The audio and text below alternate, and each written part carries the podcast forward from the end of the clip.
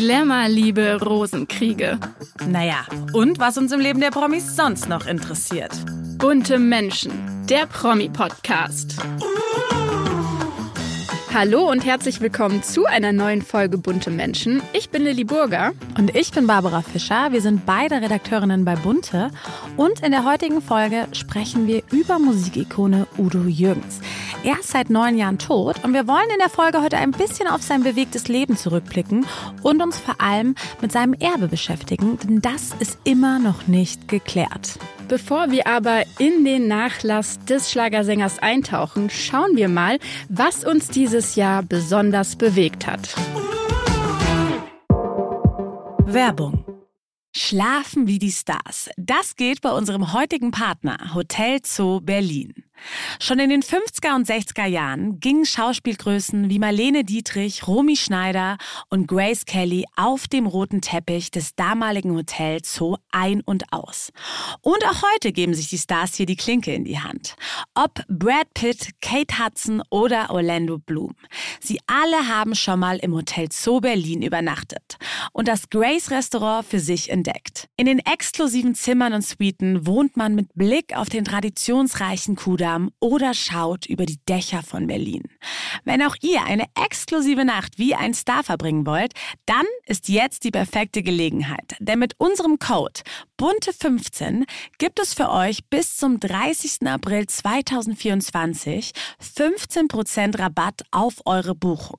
Den Code könnt ihr auf www.hotelzoo.de einlösen. Hier findet ihr auch alle weiteren Infos zu den Zimmern und dem Grace Restaurant. Bunte Spotlight. Ja, einmal geblinzelt, schon neigt sich unser Jahr dem Ende zu. Wir sind deshalb nochmal in uns gegangen und haben überlegt, was hat uns dieses Jahr besonders bewegt? Wessen Liebesaus kam aus heiterem Himmel? Wer hat mit einer neuen Beziehung überrascht? Und von wem mussten wir 2023 leider Abschied nehmen? Und ehrlich gesagt kann ich mir schon ziemlich genau vorstellen, was dir in Sachen Höhepunkte und Tiefpunkte als erstes eingefallen ist, liebe Babsi. Was war da nochmal mit unserem Lieblings-Hollywood-Cowboy Kevin Costner? Ja, äh, da triffst du absolut ins Schwarze. Es ist das Thema, was mein Herz berührt hat. Der Rosenkrieg zwischen Hollywood-Star Kevin Costner und seiner Ex, der Designerin Christine Baumgartner. Man muss wirklich sagen, es war an Dramatik nicht zu überbieten.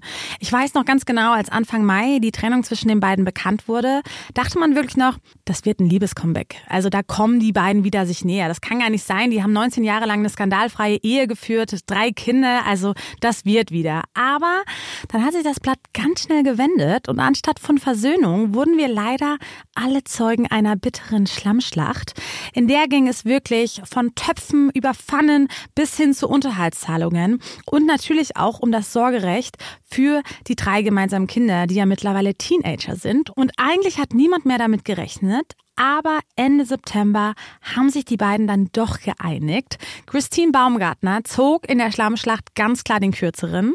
Die beiden teilen sich das Sorgerecht, aber anstatt der von ihr im Scheidungsverfahren geforderten 248.000 Dollar Unterhalt pro Monat für die Kinder, wurden ihr letztlich nur 63.000 US-Dollar zugesprochen.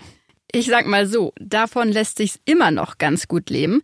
Aber was jetzt wahrscheinlich auch noch mal ein kleiner Rückschlag für sie sein könnte, ist, dass Kevin Costner jetzt scheinbar auch noch ein neues Liebesglück gefunden hat. Ende November soll es zwischen ihm und der US-Country-Sängerin Jewel Kilcher gefunkt haben. Und da stehen die Chancen jetzt auch nicht schlecht, dass mehr draus wird. Das leitet auch schon zu einem meiner Highlights 2023 über, nämlich meinem Lieblingsliebeouting, das Gideon Burkhardt Ende März in Bunte hatte. Man kennt ihn ja aus der Serie Kommissar Rex oder dem Film Inglorious Bastards. Mir wird er jetzt aber auch länger dafür in Erinnerung bleiben, dass er in Bunte bekannt gab, nicht nur eine Frau zu lieben, sondern zwei. Und das Schönste daran, diese beiden Frauen verstehen sich untereinander so gut, dass Gideon Borkhardt und seine beiden Auserwählten zu dritt eine Beziehung führen. Anbrit Dittmar und Sascha Veduta heißen seine Partnerin, sind beide um die 30, also circa 20 Jahre jünger als Gideon Borkhardt. Aber wir wissen ja, Liebe kennt keinen Altersunterschied.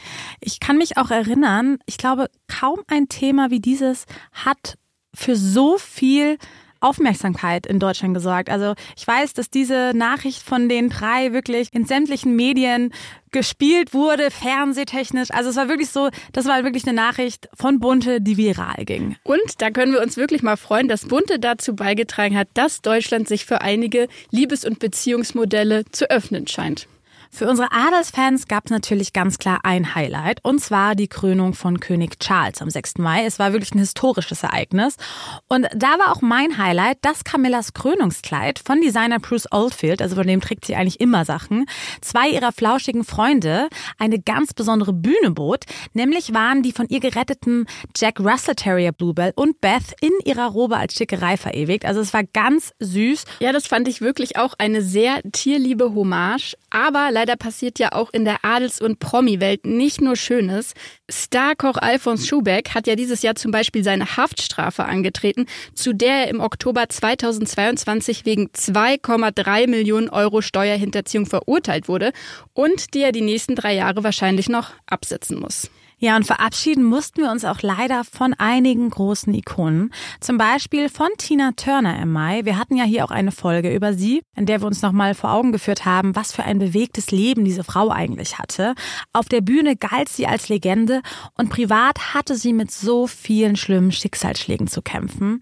Einem erst gewalttätigen Ehemann, den Tod der beiden leiblichen Söhne, ihre eigene Krebserkrankung. Nur mit ihrer großen Liebe Erwin Bach hat sie dann in ihrer zweiten zweiten Lebenshälfte noch jemanden an ihrer Seite gefunden, der ihr Kraft gegeben hat. Ja, ich will jetzt aber unseren Rückblick auch nicht so traurig enden lassen. Wer hat denn 2023 noch ein Baby bekommen? Natürlich gab es auch einigen Promi-Nachwuchs, aber besonders süß fand ich zu sehen, wie Moderatorin Michelle Hunziker in ihrer Oma-Rolle aufgegangen ist. Im März ist ja ihre Tochter Aurora Ramazzotti erstmals Mama geworden, des kleinen Cesare. Und ab da tauchten immer wieder unglaublich süße Fotos auf, wie die drei draußen spazieren gehen, Michelle Hunziker den kleinen Wonneproppen hält, wiegt. Also es war wirklich ganz süß zu beobachten. Das ist doch ein schönes Schlussbild. Danke, liebe Babsi. Und wir bleiben natürlich gespannt, wie sich der kleine Cesare nächstes Jahr so entwickeln wird. Mit Hits wie Aber bitte mit Sahne oder mit 66 Jahren fängt das Leben an, wurde Udo Jürgens zur unsterblichen Entertainer-Ikone und er verkaufte über 100 Millionen Platten, verdiente Millionen. Doch dann verstarb der Schlagerstar am 21. Dezember 2014 relativ unerwartet im Alter von 80 Jahren an akutem Herzversagen. Und natürlich hinterließ er ein sehr, sehr großes Vermächtnis. Und genau darüber möchte ich heute sprechen. Und mein lieber Kollege Stefan Blatt ist bei uns. Hallo Stefan. Hallo, ich freue mich sehr hier zu sein. Ja, wir wollen ja heute so ein bisschen über sein Vermächtnis sprechen und vor allem auch über einen Erbstreit, der immer noch andauert, obwohl wir uns ja jetzt mittlerweile schon fast zehn Jahre nach seinem Tod befinden. Aber bevor wir da so ein bisschen drüber sprechen, lass uns noch mal in sein Leben eintauchen. Er war ja, ich habe es ja gerade schon gesagt, die Entertainer-Ikone schlechthin. Warum? Was hat ihn so besonders zu der damaligen Zeit gemacht? Ja, er hat damals den Eurovision Song Contest gewonnen und damit war er halt auch ein, ein europäischer Superstar und er äh, war, kam sogar in den USA und weltweit gut an mit seinen Hits, weil er einfach gute Laune-Hits gemacht hat und er hat auch kritische Themen angesprochen in seinen Hits. Also es war nicht nur so, schalala la die Welt ist schön und ich habe ein bisschen Liebeskummer, sondern er hat den Menschen aus dem Herzen gesprochen und er war halt der absolute Frauentyp. Also wenn er Konzerte gegeben hat, das, das war so Beatles-Style. Gerade junge Frauen, obwohl er damals auch schon ein bisschen älter war, sind total auf ihn abgefahren. Und dann war er natürlich auch im Fernsehen sehr präsent. Da, gab es ja damals nur ein paar Sender, es war noch nicht so weit gestreut. Äh, und da saß dann ganz Deutschland, Schweiz und Österreich vor dem Fernseher und hat ihm zugeschaut. Und deswegen gab es auch früher größere Superstars äh, in Deutschland, Österreich, Schweiz, als es sie heute gibt. Das stimmt, weil ich habe auch gerade gedacht, ob ich mich an so eine Musikikone erinnern kann wie ihn jetzt in der heutigen Zeit, aber eigentlich nicht. Also wir haben ja schon mal über Peter Alexander gesprochen in der Folge von Munte Menschen. Er war ja auch so ein, würde ich sagen, Kandidat, oder? Den man auf die gleiche Ebene stellen ja, kann. Das war so Fernsehen, äh, Entertainment, so für alle. Also das hat von quasi vom Kind bis zum bis zur Rentnerin hat das alle ver verbunden, diese Persönlichkeiten. Ja, und was ja auch wirklich so ist, ich sage jetzt mal so, Udo Jürgens ist ja gar nicht unbedingt meine Zeit, aber trotzdem ist er noch sehr präsent, auch bei uns, weil er heute auf jeder Party gespielt wird. Ich meine, ich war noch niemals in New York zum Beispiel oder griechischer Wein. Es ist ja wirklich immer noch so ein Klassiker, der heute überall gespielt wird. Ja, komischerweise ähm, haben diese Hits überlebt und auch gerade wir sind jetzt in den Zeiten der Weihnachtsfeiern oder haben die gerade hinter uns und eine Weihnachtsfeier ohne Udo Jürgens gibt's nicht. Also und der wird auch noch sehr lange weiterleben. Ähm, das sind irgendwie so Klassiker, die generationsübergreifend sind. Das stimmt. Und du hast es gerade schon angesprochen. Er war ein absoluter Frauenschwarm. Er sah gut aus. Er wirkte immer total ja herzlich, offen und lustig. Also man hat ihn eigentlich immer gut drauf erlebt. Aber wie war er denn wirklich? Also wie hat er privat getickt? Ja, er war sehr einsam, muss man sagen. Also er war sehr erfolgsverwöhnt. Er kam ja auch aus einer sehr reichen Familie, ist in einem Schloss aufgewachsen, kommt aus einer Bankersfamilie. Das wurde alles ein bisschen durch den Zweiten Weltkrieg durcheinandergewirbelt, die Familie, weil sein, glaube ich, sein Großvater war in Moskau, dann musste man fliehen und dann hat man sich entschieden, sich in Österreich niederzulassen. Äh, deswegen ist er auch Österreicher, seit die österreichische und die Schweizer Staatsbürgerschaft. Ich glaube, seine Mutter stammt aus Deutschland. Das war alles so ein bisschen, ja, wild, die Zeit, aber dann, äh, nach dem Zweiten Weltkrieg wurde es dann ruhiger. Da hat er ein sehr gutes Leben. Geld war nie eine Frage und er hat sich dann selbst Klavierspielen beigebracht.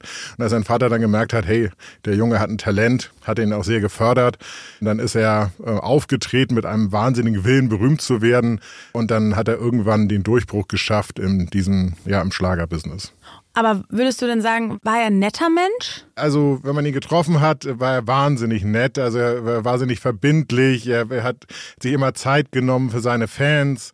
Äh, aber er war halt, ja, Einsamkeit war das, war das große Thema seines Lebens. Also, er hat zwar immer eine Frau an seiner Seite gehabt oder, oder auch sogar eine Ehefrau. Aber er hat immer nach Konzerten, hat er dann immer irgendeine Besucherin angesprochen oder hat sich ansprechen lassen, hat ihr dann gesagt, äh, welche Hotelzimmernummer er hat und hat gesagt, komm noch eine halbe Stunde vorbei. Und dann, ja, er konnte nachts nicht alleine sein. Und meistens hat er auch jemand gefunden, der ihn dann durch die Nacht gebracht hat. Und da sind ja dann auch zwei uneheliche Kinder rausgekommen. Ja, du hast es gerade schon gesagt. Ich meine, wie sollte es auch anders sein bei so einem Frauenschwarm? Er war nicht ganz treu. Er hat ja auch selbst mal in einem Interview gesagt, ich war nie treu in meinem Leben. Ich weiß, dass das meiner Umwelt auch große Probleme bereitet hat. Untreue ist ja nicht nur eine Frage des Charakters, sondern Untreue ist vor allen Dingen eine Frage der Chancen. Ja, man kann jetzt Untreue definieren, wie man möchte. Er hat nicht nur zwei Kinder, er hat nicht nur eine Beziehung gehabt, sondern mehrere. Deswegen lass uns das doch mal so ein bisschen aufdröseln, seine Familienkonstellationen. Also, er war zum einen in erster Ehe verheiratet mit dem ehemaligen Model Erika Meyer, besser bekannt auch als Panja. Die waren 25 Jahre, glaube ich, verheiratet und mit ihr hat er welche Kinder jetzt genau? Ja, mit ihr hat er John und Jenny, das sind seine sagen wir mal, Hauptkinder, das kann man jetzt ein bisschen doof sagen, das sind die ehelichen Kinder, die er auch am meisten geliebt hat und zu denen auch am meisten gestanden hat. Und dann hatte er quasi während seiner ersten Ehe eine Affäre. Dort ist dann seine Tochter Sonja rausgekommen. Deren Mutter wollte nicht in die Öffentlichkeit. Also es ist ganz spät dann, erst wenige Jahre vor seinem Tod, äh, haben sich die beiden in die Öffentlichkeit gewagt. Und dann wurde 1994 seine Tochter Gloria geboren. Zu der hatte er ein schwieriges Verhältnis. Also da musste die Mutter von Gloria musste ihn zwingen, mit seiner Tochter Zeit zu verbringen, weil er hat zwar gezahlt, er hat seine Tochter versorgt und auch die Mutter versorgt. Also denen hat dann nichts gefehlt und es ging ihm gut, aber er wollte dann nicht mehr so richtig, ja, nochmal mit einem kleinen Kind spielen und das alles nochmal durchmachen und Windeln wechseln und sowas. Und dann hat die Mutter aber gesagt, äh, meine Tochter braucht einen Vater und die braucht den Kontakt zu einem Vater. Und dann hat hat er sich so langsam breitschlagen lassen äh, und ja, hat aber nie so eine wirkliche Beziehung zu ihr aufgebaut. Okay, verstehe. Also das heißt, eigentlich hatte er nur zu seinen ersten beiden Kindern John und Jenny ein gutes Verhältnis oder ein enges Verhältnis und zu Sonja und Gloria eher für die Öffentlichkeit in Anführungsstrichen, aber eigentlich nicht wirklich. Ja, zu Sonja hat er ein besseres Verhältnis als zu Gloria. Also da hat er sich auch noch gekümmert, weil da konnte er sich ja kümmern, ohne dass die Öffentlichkeit irgendwie zugeschaut mhm. hat, weil ja keiner wusste, äh, dass das seine Tochter ist. Aber es ist heute so, dass John und Jenny und Sonja bilden sozusagen ein Team und Gloria ist da so ein bisschen ausgeschlossen. Ich wollte gerade sagen, also Jenny ist 56, John 59, Sonja 57, also es war ja dann eh sehr nah beieinander. Und dann haben wir Gloria 29 okay, da ist natürlich eine große Differenz da. Wie war denn das Verhältnis von Udo zu einmal Glorias Mutter und Sonjas Mutter? Ja, zu Glorias Mutter äh, war das Verhältnis nicht so gut. Er wollte ja seine Tochter Gloria zuerst nicht wirklich sehen und da, da hat dann Glorias Mutter gesagt, nein, er muss sie sehen und er muss mit ihr spielen. Das hat sich auch durchgesetzt und dann hat man sich auch ein bisschen angefreundet. Er hatte sie damals kennengelernt, da war Glorias Mutter 16 Jahre alt. Gloria kam zur Welt, als die Mutter 19 war, also das war ein langjähriges Verhältnis, aber sie war auch noch sehr jung. Das war völlig anders mit der Mutter von Sonja. Die Mutter von Sonja hat ihn angerufen und hat gesagt, ich habe ein Kind. Dann hat er sofort gesagt, okay, ich regel das alles. Dann äh, hat sie auch gesagt, ich will nicht in die Öffentlichkeit, ich, äh, ich will keine Schlagzeilen, ich äh, werde nie was über dich erzählen. Und dann hat er auch Sonja regelmäßig gesehen. Seine Kinder sind mit Sonja auch gut befreundet, also John und Jenny. Und mit der hat es eigentlich nie wirklich Probleme gegeben. Aber ja, mit Gloria und der Mutter, ähm, da war es immer problematisch. Mhm. Vielleicht, weil das auch dann ja zum Ende seines ja. Lebens kam und er dann vielleicht auch nicht mehr so viel Lust hatte, Winden zu wechseln und sowas zu machen. Wir haben ja schon darüber geredet, er hatte immer viele Frauen. Hatte er denn zuletzt bis vor seinem Tod eine bestimmte Frau an seiner Seite? So ein paar Jahre vor seinem Tod spielte wohl ja, so Liebschaften spielen ja nicht mehr so eine große Rolle. Da war er mit einer Frau liiert, die heißt Michaela Moritz, die hat auch seine Biografie geschrieben. Ja, das war aber mehr so eine Seelenverwandte, eine gute Freundin, jemand, der ihn verstanden hat, mit der er spazieren gehen konnte, wahnsinnig gute Gespräche führen konnte. Also das ist eine sehr intelligente Frau, eine ehemalige Journalistin. Aber da hat er gemerkt, ich brauche nochmal hier einen, einen Halt und, und jemand, der mich wirklich mag und der mich nicht nur anhimmelt, weil ich irgendwie berühmt bin oder sowas, sondern da ist eine ganz tiefe Freundschaft entstanden und das ähm, ja, hat mich auch so ein bisschen gefreut, dass er zum, zum Ende seines Lebens nochmal gemerkt hat, äh, was eigentlich wirklich wichtig ist im Leben. Jetzt ist Udo Jürgens vor knapp, ja fast zehn Jahren von uns gegangen. Und natürlich hat er ein unglaubliches Vermögen hinterlassen.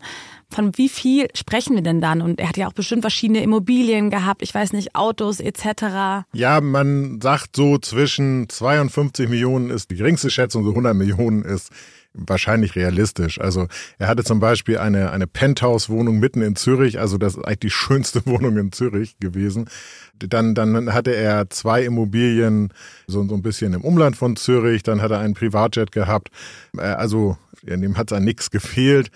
Dieses Vermögen hat er dann unter seinen Kindern aufgeteilt und hat auch Michaela Moritz als Erbin eingesetzt. Aber seine Kinder waren quasi die Haupterben und die anderen waren nur Vermächtnisnehmer. Die unehelichen Kinder haben nur den Pflichtteil bekommen und Michaela Moritz hat einen Teil X bekommen, auf den sie dann aber dann verzichtet hat und wurde wahrscheinlich abgefunden, aber das ist nie wirklich geklärt worden. Okay, das heißt, nur Jenny und John sind die Haupterben gewesen und haben Zugriff auf diese 50 Millionen dann sozusagen bekommen, wenn die anderen nur diesen Pflichtteil bekommen? Ja, die mussten quasi ihre Geschwister dann auszahlen. Also die unehelichen Kinder mussten sie auszahlen mit dem Pflichtteil aus dem Gesamtvermögen, was sie bekommen haben. Und wahrscheinlich haben sie auch noch an Michael Moritz einen Teil bezahlt. Und das liegt jetzt wirklich einfach nur daran, weil er mit seinen ersten beiden Kindern ein besseres Verhältnis hatte. Ja, das liegt daran, dass, dass er halt auch ständig mit denen zusammen war mhm. und, und dass das für ihn eigentlich seine Kinder waren. Das andere war so ein bisschen so Ausrutscher und äh, dann kümmere ich mich halt. Und, und er hat auch zum Beispiel, er hat so äh, für seine unehelichen Kinder so 2500 D-Mark war das ja noch Unterhalt im Monat gezahlt. Ich meine, ein Mensch, der irgendwie 100 Millionen auf dem Konto hat, ist, ja. Äh, ist das gar nichts. Also er war da auch nicht besonders großzügig bei seinen unehelichen Kindern. Er hat sie versorgt, er hat auch geschaut, dass sie eine gute Ausbildung haben und, und so weiter und so fort. Aber seine ehelichen Kinder, die sind für ihn so, das sind meine Nachkommen, äh, das sind meine wirklichen Kinder. Kinder gewesen. Also hat er einen Unterschied gemacht. Okay, verstehe. Und sind denn dann zum Beispiel jetzt, ist eine Sonja oder eine Gloria dagegen vorgegangen? Ja, Sonja ist nicht dagegen vorgegangen, weil sie auch, sagen wir, zeitlebens ein sehr gutes Verhältnis zu ihrem Vater hat und auch äh, die Mutter eigentlich immer noch ein freundliches Verhältnis hat. Die haben so eine Verbindung gehabt, die sehr speziell war. Und deswegen hat sich quasi Sonja mit dem Pflichtteil zufrieden gegeben und wird jetzt vielleicht auch noch an weiteren Einnahmen beteiligt, weil es gibt ja noch äh, quasi die, die Musikrechte, das weiß man nicht. Aber Gloria hat gesagt, nee, ich will gleich behandelt werden. Pflichtteil reicht mir nicht. Und die hat Klage eingereicht und hat dann aber irgendwann diesen Antrag zurückgezogen, weil sie wohl gemerkt hat, dass sie damit keine Chance hat, weil das Testament von Udi Jürgens wasserfest war. Kann man denn sagen, wie hoch dieser Pflichtteil an Gloria und Sonja war? Der Pflichtteil war etwas höher als 8 Millionen Euro und es gab noch eine Sonderprämie obendrauf, wenn man sich mit dem Pflichtteil zufrieden gegeben hat, also wenn man unterschrieben hat, dass man diesen Pflichtteil anerkennt Und Gloria, dadurch, dass sie geklagt hat und dadurch, dass sie die Pflicht ja nicht anerkennen wollte, hat auf diese Sonderprämie verzichtet, während Sonja diese Prämie noch bekommen hat. Aber es ist ja so, dass noch jemand anderes eine Rolle im Erbe gespielt hat, nämlich sein langjähriger Vertrauter und Musikmanager Freddy Burger. Warum hat der jetzt oder spielt er auch immer noch so eine große Rolle in diesem Erbe? 1977 äh, trat Freddy Burger in das Leben von Udo Jürgens und war sein Manager und auch sein Geschäftspartner. Und Udo Jürgens hat dann gesagt, alle Musikrechte die ich habe, die überschreibe ich an dich. Und dann wurde ein Musikverlag gegründet und der hatte die Musikrechte für alle Musik nach 1977. Also griechischer Wein zum Beispiel wurde vor 1977 geschrieben. Es sind 66 Jahre nach 1977 und Freddy Burger hat da die Rechte für 66 Jahre und die Kinder haben dann die Rechte für alle Sachen vor 1977 bekommen, wie griechischer Wein. Darüber gab es dann eine Auseinandersetzung, weil die Kinder natürlich sagten, wir wollen alle Musikrechte haben, das ist unser Papa. Dann hat man sich geeinigt vor einigen Jahren, aber dieser Rechtsstreit ist jetzt wieder aufgeflammt und jetzt klagen die Kinder in der Schweiz und wollen auch die Musikrechte ähm, von Freddy Burger zurückhaben. Okay, das heißt, also es geht jetzt wirklich nur darum, dass sie diese Lieder zurückbekommen, dass sie mit den Liedern alles machen können und die Tantiemen auch von den Songs bekommen, wenn die Songs irgendwo gespielt werden, oder? Ja, es ist so, dass mehrere hunderttausend Euro Tantiemen natürlich noch reinkommen. Äh, also eher so im, im 600.000, 700.000 Euro Bereich, weil die Songs werden ja häufig noch gecovert und werden ja in Dauerschleife gespielt. Also da ist sehr viel Geld unterwegs. Und dann ist natürlich so, wenn man jetzt eine Udo Jürgens Best-of-CD machen will oder, oder wenn man jetzt ein Musical machen will und da kommen jetzt nur Lieder vor, vor 77, dann fragt sich ja der Zuschauer, hä, äh, wieso spielen die jetzt mit 66 Jahren? Das kapiert ja keiner. Und deswegen kann man eigentlich nur mit dem Gesamtpaket wirklich ähm, was machen und wirklich Geld machen. Äh, und die Kinder denken sich halt auch, natürlich sind das Klassiker, aber also im Moment ist noch so ein, so ein Hoch für diese Lieder. In 30, 40 Jahren äh, tut das vielleicht Generation TikTok gar nicht mehr hören. Äh, deswegen müssen wir jetzt was machen. Jetzt können sie ja nicht machen, weil ihnen halt nur die Hälfte davon gehört. Okay, aber wieso ausgerechnet eigentlich, wieso klagen sie es in der Schweiz an und nicht in Deutschland? Udo Jürgens wohnt halt in der Schweiz. Diese ganzen Firmen, die die äh, Rechte haben, die sind in der Schweiz. Die Schweiz ist da der Gerichtsstand. Sie sind aber auch in Deutschland aktiv, weil ähm, die GEMA, also die diese Rechte verwaltet und dann auch die Ausschüttung macht. Wenn jetzt, ich war noch niemals in New York im Radio gespielt wird, dann wird eine bestimmte Summe, muss der Radiosender in die GEMA bezahlen. Das sind nur paar Centbeträge, aber das läppert sich natürlich. Äh, und dann wird das dann zusammengerechnet und ausbezahlt an die Erben bzw. an die Rechteinhaber.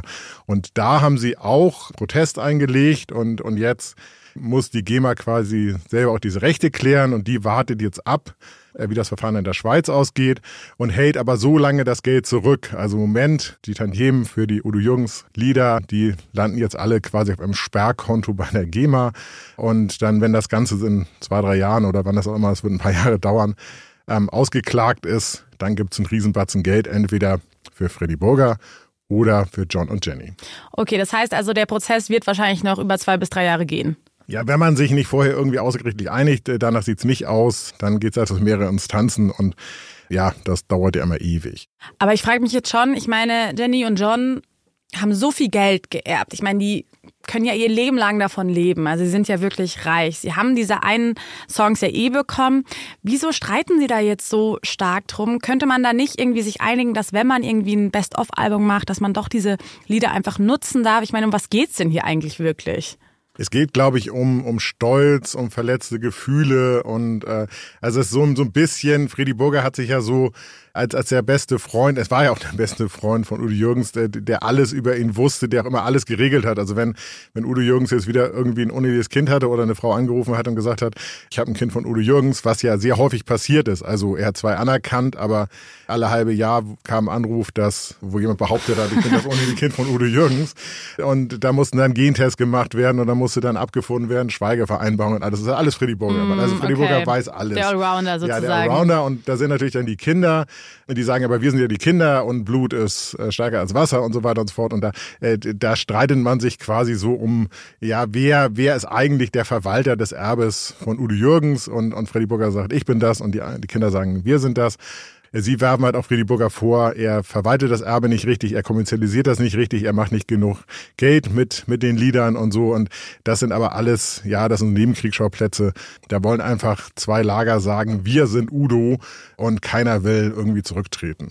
Ja, und ich sag mal so, sein Vermögen wird irgendwie auch immer ein bisschen mehr werden, weil es geht ja weiter mit Alben, Vermarktung etc. Und er geht ja auch sozusagen 2024 nochmal auf Tournee, nicht er selbst natürlich, aber es soll ja ein großes ja, Musikspektakel geben.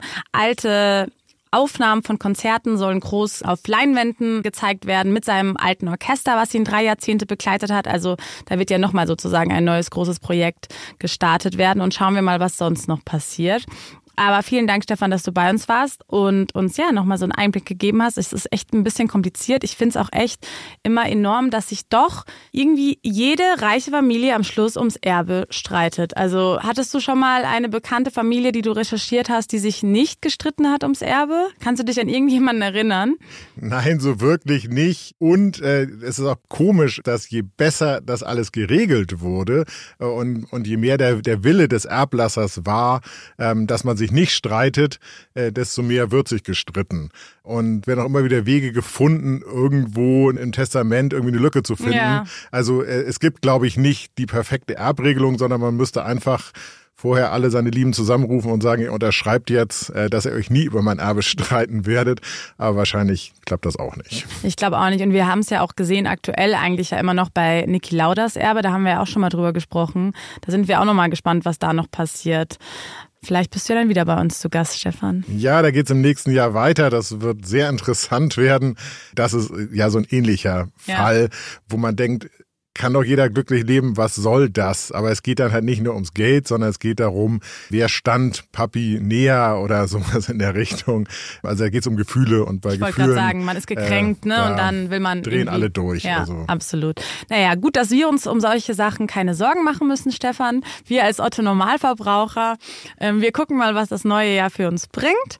Und schön, dass du da warst. Ich habe mich sehr gefreut, hier zu sein. Werbung. When everyone is on the same page, getting things done at work is easy. No matter what you do or what industry you're in, how you communicate is key. Everything you type is equally important to collaboration, and Grammarly can help. Think of it as your AI writing partner, empowering you to communicate effectively and efficiently so you can make a bigger impact in the workplace.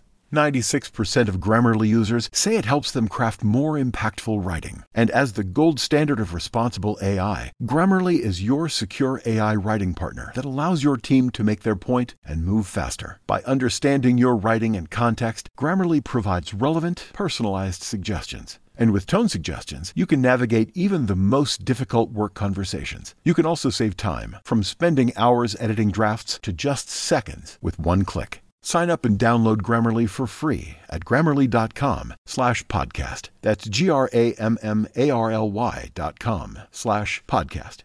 Easier said, done.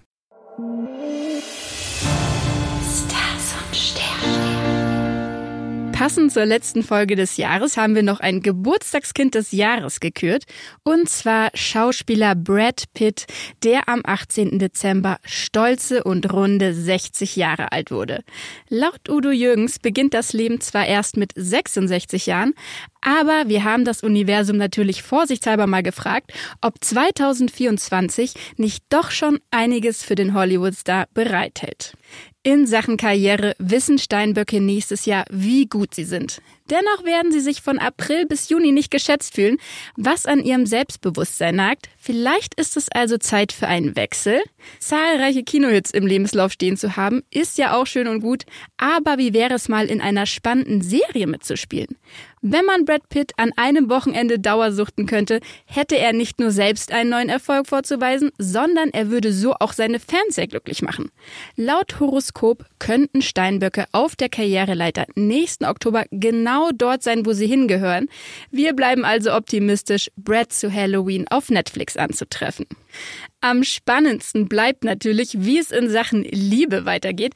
Und da geht es für Steinböcke gleich richtig gut los, denn im Januar steht Venus in ihrem Sternzeichen. Heftige Liebesgefühle halten sie auf Trab und manchmal sogar von der Arbeit ab. Für Brad Pitt bedeutet es natürlich, dass seine Beziehung zu der Managerin einer Schmuckmarke, Ines de Ramon, zu Beginn des Jahres eine bedeutendere Ebene erreichen wird. Waren die beiden bislang noch zurückhaltend, was gemeinsame Fotos betrifft, können wir auf einen Schnappschuss hoffen. Ende Mai 2024 kommt dann der richtige Höhepunkt. Steinböcke werden sich ihrer Liebe sicher sein wie nie. Das heißt, auch hier könnte Brad Pitt einen weiteren Liebesbeweis liefern. Unser kosmischer Tipp an ihn lautet, vor allem im Februar könnten erstmalig Routinen in den Beziehungsalltag einziehen und sie langweilig wirken lassen. Jetzt bloß nicht mit der so typischen schonungslosen Art eines Steinbocks dieses Problem ungefiltert ansprechen und damit verletzen, lieber Brad Pitt. Lieber versuchen mit Empathie die richtigen Worte zu finden, denn nur so kann am Ende auch eine Liebe entstehen, die sogar noch über das Jahr 2024 hinausgeht. Das war's auch schon wieder mit einer neuen Folge Bunte Menschen. Wir hoffen, sie hat euch gefallen. Abonniert uns auf Apple Podcasts, Spotify und Co., damit ihr keine Folge mehr verpasst. Und hinterlasst uns unbedingt eine Bewertung, da würden wir uns mega drüber freuen. Und ja, wenn ihr Anregungen habt oder Wünsche, dann schreibt uns gerne entweder per Mail an buntemenschen.burda.com oder per Direct Message an unseren Instagram-Kanal an bunte-magazin.